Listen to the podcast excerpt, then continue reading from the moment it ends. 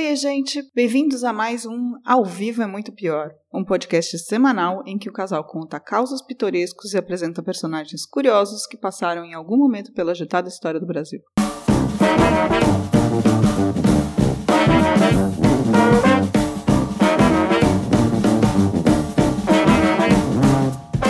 Olá, eu sou Danilo Corsi. E eu sou Camila Kintzel. Aqui te fervo teu coração com quantos nervos em teu corpo estão. Com Barrabás, Satanás, com Lúcifer e sua mulher. Todos se queiram ajuntar e no teu coração queiram entrar, para que não possas estar, nem sossegar, sem que a sentença a favor de queiras dar, e tudo quanto te pedir queiras outorgar. Meu Deus, será que eu vou virar o Ash do Evil Dead agora? Que essa é uma parte de uma invocação demoníaca usada por Antônia Maria, uma portuguesa que morava em Minas Gerais, que foi acusada de pacto com um demônio.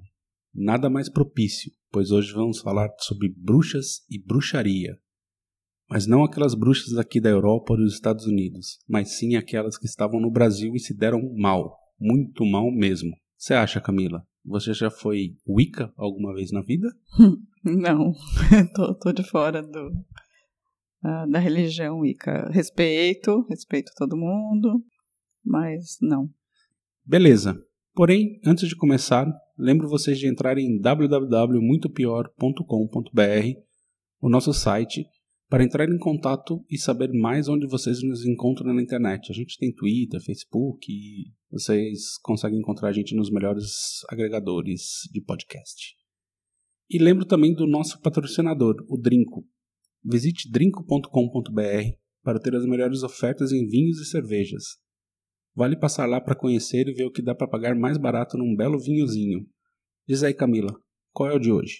E o vinho de hoje é o Manga del Brujo Calatayud DO 2014. Um vinho espanhol perfeito para acompanhar pratos com carne vermelha. E essa tchutchuquinha custa apenas 39 olavitos. Tá bom, hein? Bem bom. Vamos brindar? Hell yeah. Tome os 50 centavos. E agora, onde está a vassoura? Por aqui, senhora. Oh, é um amor de menino. Está aí, senhora. Oh, e lá vamos nós. Esta não é. E lá vamos nós. Bruxas no Brasil. Quem foi que disse que nunca existiram? Tá, Sei que elas estão por aí, tem muitos adeptos do Wicca e outras vertentes que se intitulam de feiticeiros ou que fazem rituais de bruxaria. Mas isso é um outro papo. No episódio de hoje, vamos falar de bruxas que foram consideradas uma ameaça à sociedade e, por consequência, se deram muito mal. Porém, é importante contextualizar. Ano de 1586. No pequeno vilarejo de Treves, na França, devido ao inverno duríssimo que se enfrentavam, o arcebispo local condena 120 homens e mulheres à morte sob acusação de que eles interferiam nos elementos da natureza. A confissão havia sido conseguida através de métodos violentos de tortura. Todos foram queimados. Na Europa, uma histeria coletiva surgiu após a publicação do livro O Martelo das Bruxas, em 1486, pelos monges alemães Heinrich Kammer e Jakob Sprenger, que delineavam os métodos mais eficazes de se descobrirem as bruxas. Literalmente era um manual de processo contra os acusados de bruxaria. Por quase 300 anos, o continente europeu viveu sob as ferozes regras de queimar e caçar as pessoas acusadas de bruxaria. E isso atingiu também suas colônias, principalmente os Estados Unidos.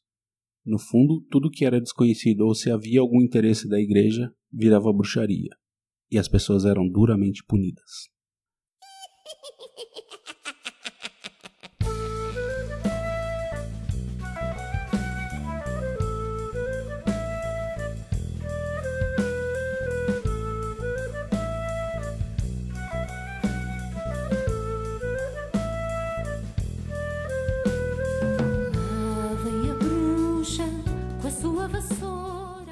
Mas, basicamente, ninguém espera a Inquisição Espanhola. O conhecido Tribunal do Santo Ofício era um dos principais motores de caça às bruxas, usando o método de queima na fogueira para eliminá-las. Bom, por si só esse tema já dá um episódio próprio, então vou encurtar. No Brasil, nunca houve oficialmente um tribunal do Santo Ofício, porém visitações eram comuns, e dali condenações por blasfêmias, condenarismo, adivinhações. Mas a exemplo de Portugal, no Brasil quem se dava mal mesmo eram os judeus e os cristãos novos, e não necessariamente por práticas mágicas, por assim dizer, mas justamente por sua religião. Afinal, o sabá já era diretamente ligado à bruxaria. Enfim, aqui a coisa fica um pouco confusa, Sim, há relatos de acusações contra bruxas no Brasil. Porém, os relatos são confusos e, em alguns casos, até meio folclóricos. Uns 15 anos atrás, fiz uma grande pesquisa sobre o tema para escrever para um site no qual eu trabalhava. Encontrei várias coisas, mas muitas sem grandes fontes ou apenas fragmentos de histórias. Mas consegui encontrar algumas que eu vou relatar aqui. Um dos primeiros relatos é a história de Mima Reinhardt. Francesa, veio ao Brasil para acompanhar o marido, René, em 1690. Eles se estabeleceram em São Paulo de Piratininga, mais tarde só São Paulo. Ela era uma mulher muito bonita, o que trouxe imediatamente a inveja de outras mulheres e, claro, o desejo de outros homens. Contam que um homem da cidade, casado, ficou obcecado por Mima. A perseguia pelas ruas, rondava sua casa. Belo dia, René foi tirar satisfações com ele. Acabou assassinado. Tomás, supostamente o nome desse cara, foi preso. Sem marido, Mima não teve muitas opções e foi levada à prostituição para sobreviver. Tornou-se um sucesso imediato, para a fúria das mulheres locais. E ela acabou se dando mal por algo que não foi diretamente responsável. Um de seus clientes mais fiéis foi assassinado por outro cliente, no que foi dito como crise de ciúmes. Detalhe: ambos eram casados. Foi a gota d'água. As mulheres se juntaram e denunciaram Mima à paróquia local, acusando-a de feitiçaria, de encantamento de homens ou seja, uma bruxa francesa. Seguindo as orientações da igreja, o padre local condenou-a a ser queimada viva. Porém, na última hora, por influência de um comerciante, a pena foi transformada em enforcamento. Em 1692, Mima foi enforcada em São Paulo. E aí, Camila? Eita. E essa bruxa? O que você acha? Sororidade passou longe, né? As mulheres foram todas denunciar a Mima. Ah, mas aí você tem que levar em consideração o contexto histórico, não? Aquela época, aquela situação toda, sororidade não era uma palavra que possivelmente era conhecida. Não, a palavra não, mas o conceito deveria ser, né? As mulheres deveriam se ajudar um pouco mais. Mas eu queria saber esse comerciante aí. Provavelmente um cliente dela também. É, então, não queima a mulher viva, só enforca. É, eu acho que. Homem fazendo omissa. Pois é, mas enfim. Imagina queimar alguém vivo, né? Não, queimar é horrível, enforcar é horrível. Mas nesse caso, né, nessa história do específico, tem só essa, essa situação de que o, esse comerciante teria intercedido ao padre para que não houvesse a morte. Eu acho que no máximo ele conseguiu que ela não fosse queimada, mas eu acho que a ideia dele era salvá-la, assim, não, não que ela não fosse assassinada mas o resto da pressão ali das, das mulheres não, não permitiu que isso acontecesse. Será que ele falou que a Mima era um mimo? Meu Deus. Vamos seguir. Ela é um poço de bondade e é por isso que a cidade vive sempre a repetir. Joga pedra na Geni, joga pedra na Geni. Feita pra apanhar, ela é boa de cuspir, ela dá pra qualquer um, maldita gene. Um dia surgiu brilhante. No Brasil colônia, outros casos aconteceram. Uma certa custódia, moradora de São João del Rei, foi acusada de bruxaria por ter sido encontrado com ela um embrulho contendo sangue menstrual, ossos, cabelos e um espinho de ouriço caixeiro. Nossa! Eu não faço a menor ideia que um ouriço caixeiro eu tenho, eu quero saber por que ela tinha um embrulho contendo sangue menstrual, ossos, cabelos e espinhos de ouriço caixeiro. Provavelmente devia ser algum feitiço, alguma coisa, algum curandeirismo, alguma coisa do gênero, mas enfim. Ossos humanos? Não, de bichos. Ah, tá. Outra mulher, Antônia Maria, que já havia sido condenada pela Inquisição em Lisboa e degradada para Pernambuco, foi acusada de fazer adoecer toda uma família de vizinhos que após um exorcismo passaram a expelir de seus corpos dentes humanos, ervas, espinhas de peixe, cabelos e outros itens semelhantes. Picaretas. Bem esquisita essa história. Nesses exemplos, há um paralelo patente com relatos antigos e atuais de enfeitiçamentos indígenas das mais variadas procedências étnicas, não apenas pelos ingredientes utilizados para enfeitiçar, como ainda pelos objetos expelidos, que lembram as curas realizadas por feiticeiros indígenas, os xamãs, onde um componente primordial é a materialização do mal em um objeto a ser extraído do corpo do paciente. Então, nesse caso específico, me parece muito claro que provavelmente rolou aquele mix de, de cultura ali, alguma influência indígena que a mulher, é, Antônia Maria, descobriu e estava aplicando e a galera Eu, ficou. "Ai, eu tenho uma Deus." dúvida, xamã não é uma coisa das religiões eh, do norte norte-americanas? O Na, Brasil ver- é na pajé, verdade, né? não. É, não, mas na verdade, Xamã, se eu não me engano, vem da Rússia, da Sibéria, mas enfim. É, então, mas É, mas é assim, é só, na verdade, isso é só uma coisa que eu coloquei. tá bom, desculpa. Não lembrei de pajé, lembrei de Xamã. Seu colonizado. Totalmente. Totalmente. Atenção, denúncia. Danilo é colonizado e troca pajé por xamã. Ou, mesma coisa. Feiticeiros indígenas estava melhor. Ou xamãs.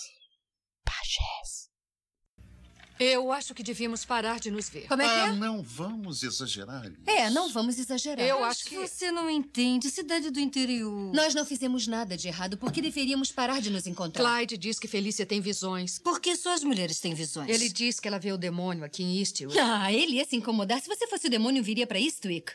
Seguindo então, outros casos típicos de julgamento pelas visitações do Santo Ofício no Brasil referem-se às orações e benzenduras utilizadas para curar, proteger de algum mal ou ainda obter o amor, a atração sexual ou favores de alguém. Basicamente, aquela galera do Traga o Seu Amor estava perdida nessa época. Ah, da plaquinha. Sabe que uma vez eu fui uma benzedeira. E, na verdade, eu tinha dado mau jeito nas costas. E aí a benzedeira, ela pegou um paninho e ela começou a costurar o paninho. E ela começava a falar uma parada tipo... Osso quebrado, músculo torcido, nervo arreado. E aí melhorou. Tá, Pode ser porque eu tivesse, tipo, oito anos de idade e... altamente impressionável. Não, e além de tudo, tipo... Imagina, você dá um mau jeito com oito anos de idade, duas horas você tá bem, né? É, imagino que sim. Eu lembro também, minha mãe me levou até uma benzedeira também, eu era bem pequeno, assim, que supostamente eu tinha problema. Eu usava. Eu cheguei a usar bota ortopédica e tinha problemas com a perna, assim. Eu lembro da filha da puta da benzedeira puxando a porra da minha perna. Eu lembro que doeu. Danilo! Danilo! É, basicamente isso. Não sei se é legal xingar a benzedeira, não. Claro, ela puxou minha perna de uma criança ali até explodir, todo doeu pra caceta o negócio.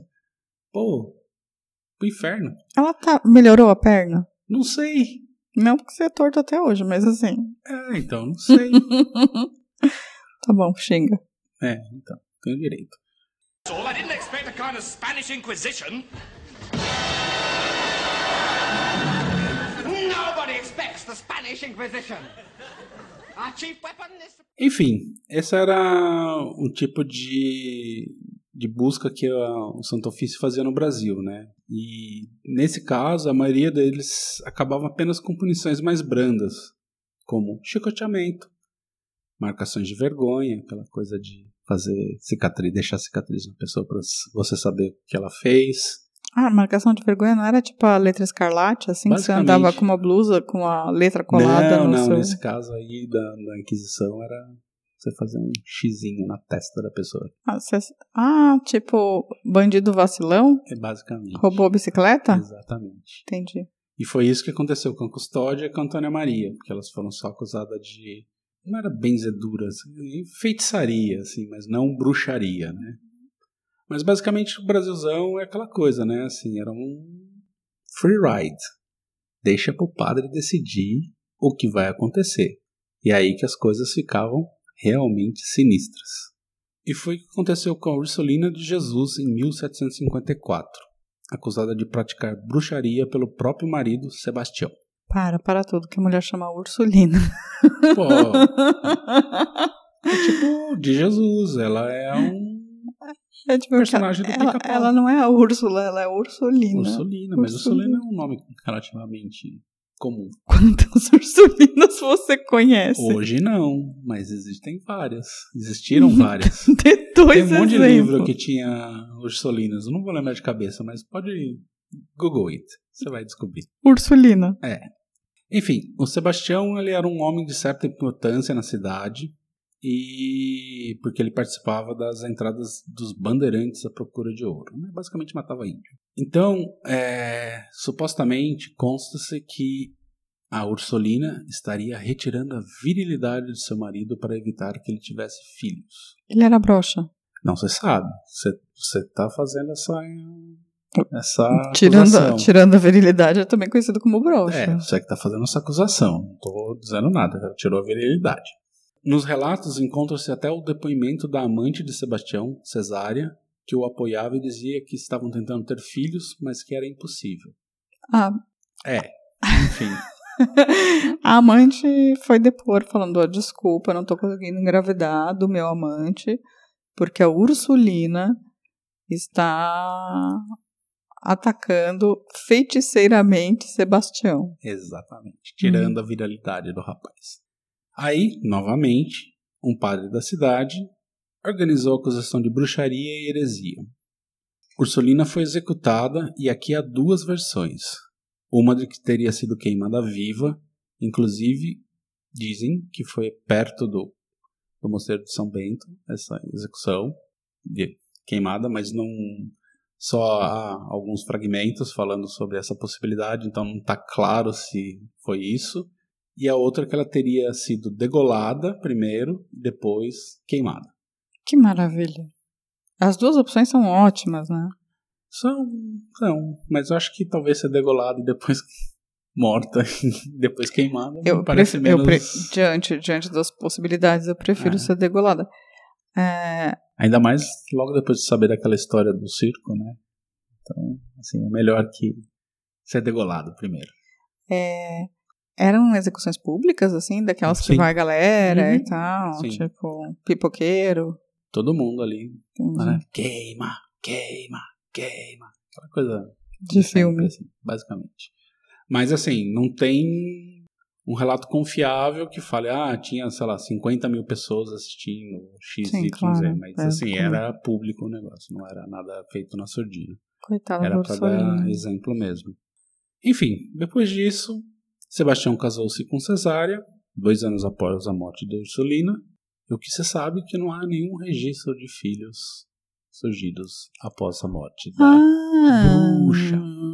Então, é porque não tinha pílula azul naquela época. Hum, Nem o Boston Medical Group. é, acho que o Boston Medical Group, mas na verdade não tinha nem concepção in vitro coisa do gênero, né? Porque não adianta, não é necessariamente. Não, talvez ele fosse infértil, mas assim, tirar a virilidade, é pra mim coisa. não é tipo. Mas depende, podia ser o fato dele não conseguir ter filho, podiam falar que ele não tinha virilidade o suficiente. Não, não tá claro, assim, nos relatos que eu tenho.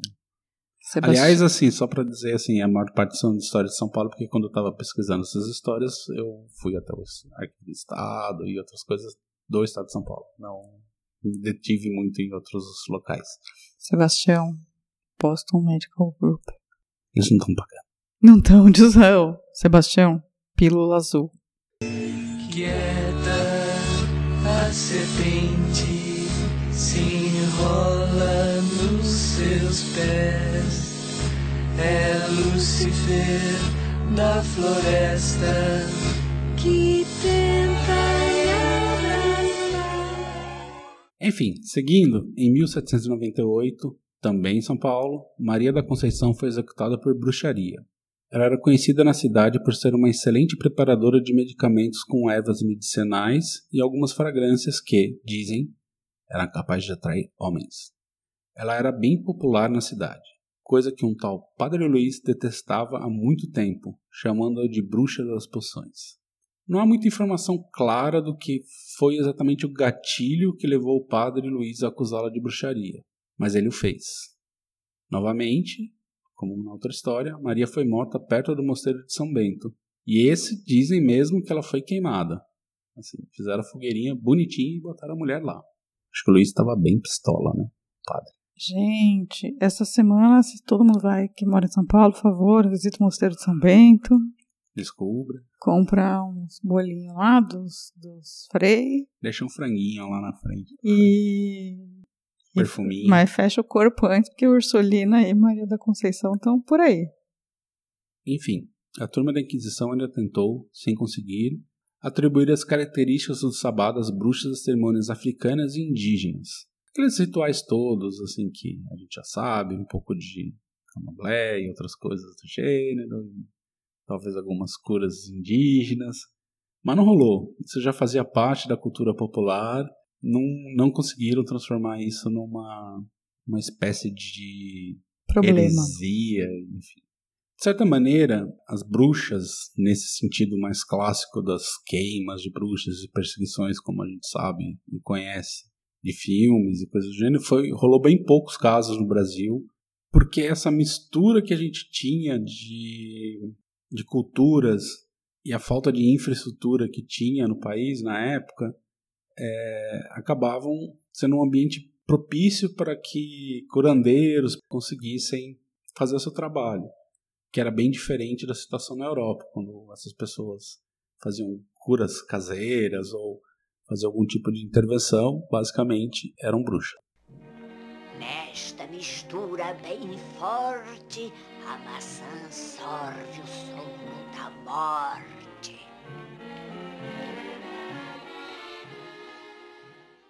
Aí quando você pensa, parece que tudo isso ficou num passado tão distante. Só que não. Em 1992, houve o caso das bruxas de Guaratuba, no Paraná, que supostamente mataram uma criança, o Evandro, em um ritual de magia negra. Mas esse caso você pode ouvir no podcast Projeto Humanos e descobrir a zona toda que foi essa história. Louca, louca, louca. Tava ouvindo o episódio hoje. Em 2014, Fabiana Maria de Jesus, de 33 anos, foi brutalmente linchada no Guarujá, no estado de São Paulo. Ela foi acusada de praticar magia negra com crianças após uma notícia falsa espalhada pelas redes sociais. Fake news. O boato gerado em uma página no Facebook e um retrato falado rapidamente se espalharam pelas redes, juntamente com histórias falsas e relatos mentirosos de quem afirmava ter testemunhado os sequestros. Quando foi morta, testemunhas chegaram a dizer que ela carregava um livro de magia negra nas mãos, não a Bíblia que costumava levar quando ia à igreja.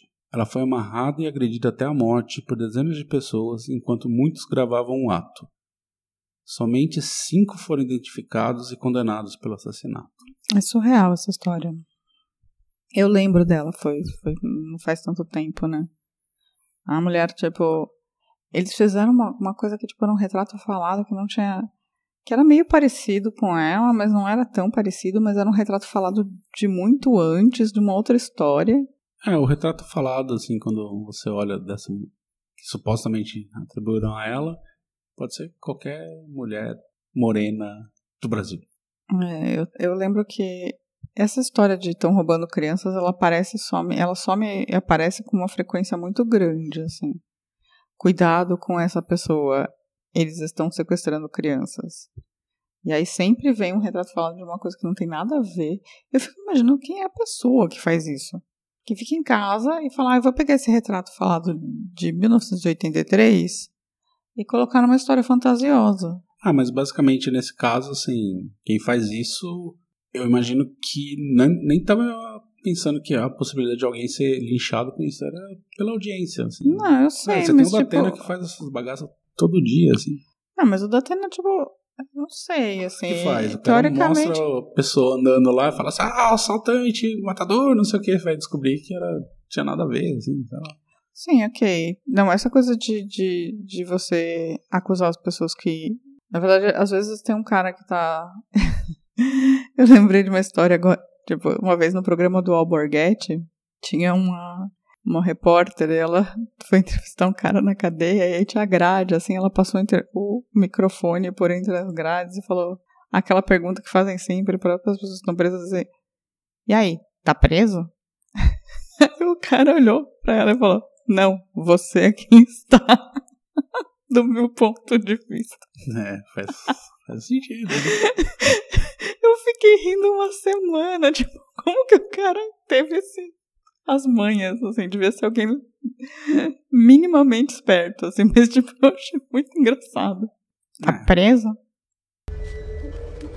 Eles estão vindo te pegar, Bárbara. Harvey Kinkon, a única pessoa que você vai assustar é você mesmo! Ah. Te peguei. Boa noite, Harvey. Boa noite, Sabrina. Então, se você ficar vendo, recebendo pelo grupo da família no WhatsApp a história do sequestro de crianças em São Bernardo, ou em São José dos Pinhais, ou em São alguma coisa, não acredita de prima, tá? Vai pesquisar e Sempre tal. cheque as fontes, não? É, dá aquela gulgada básica, entra no boatos.org. Né? Descobrir a verdade, É. ver histórias assim, tipo, mamado- mamadeiras de piroca não existem. É, isso, isso serve pra tudo nessa vida, tá? Sim, muita gente foi prejudicada por isso, esses boatos. Pessoas morreram, outras se ferraram. Eu lembro quando eu era moleque a história do Mário Gomes, não? Mário Gomes foi muito prejudicado. Mas Pois é. ele tá vendendo sanduíche, natural, na praia, feliz. Enfim, é, esse é o tipo de história, principalmente em relação essa última da, do, do Guarujá, é muito bizarra, aconteceu e eu não duvido nada que possa voltar a acontecer de novo no Brasil muito em breve, porque espalhar boato cada vez mais parece ser uma, uma realidade que a gente tem que aprender a lidar com muita veemência, assim. É, no mundo inteiro. Assim, não é só no Brasil, não é uma coisa típica do Brasil, assim. A Hillary Clinton foi acusada de fazer parte de um grupo de pedófilos que atuava numa pizzaria. Teve um galera na Índia que foi linchada também, né? Por conta de... É, o, o cara entrou na, na pizzaria armado e atirou. Só que ele percebeu que não tinha porão na pizzaria, porque eles falavam que todos os, os casos de pedofilia aconteciam no, no porão, e não tinha porão o prédio. Então, tipo, isso aconteceu nos Estados Unidos, isso aconteceu na Índia, isso acontece no Brasil, acontece no mundo inteiro, assim. Pois é. Então, por isso que eu digo que eu não duvido nada que vá acontecer de novo, muito em breve, uma bruxa.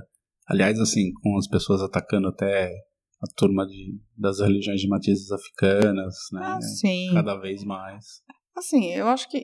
Primeiro que assim, essa coisa da bruxaria, 90% dos casos quem morreram foram mulheres. Sim, isso. Eu vi alguns relatos sobre homens, mas basicamente eles só levavam cana, assim, sabe? É. Basicamente era por heresia, porque ele xingava o padre, cuspia hóstia, enfim, coisas do gênero.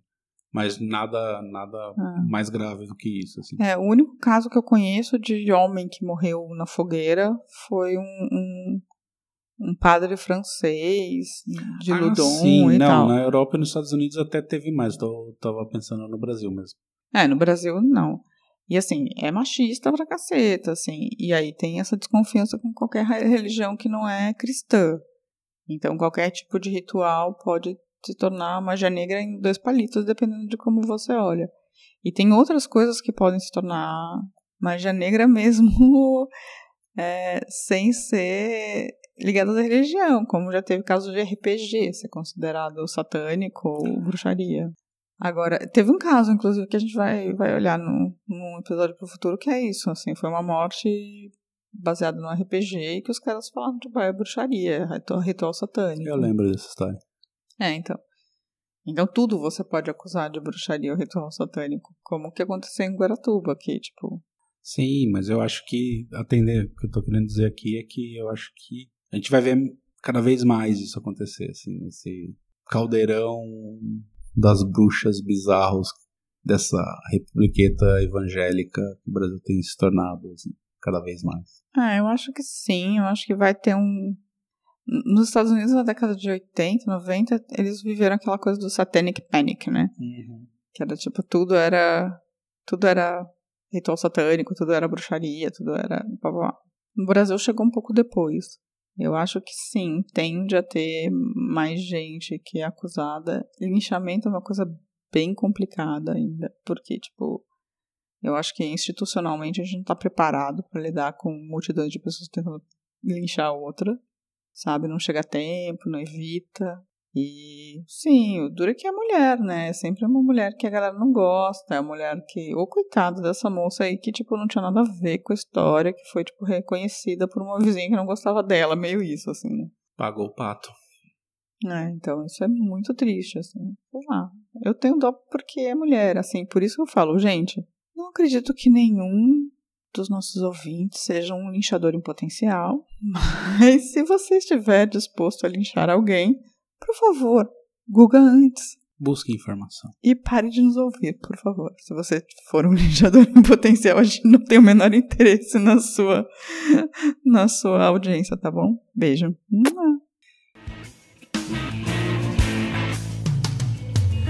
Cuidado com a cuca, que a cuca te pega e pega daqui e pega de lá.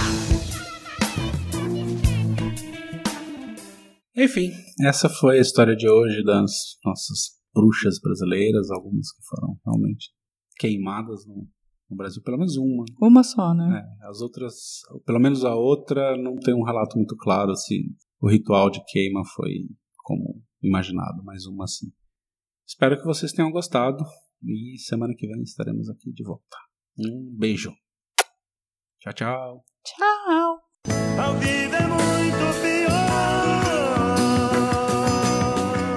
Este programa é um oferecimento de drinco.com.br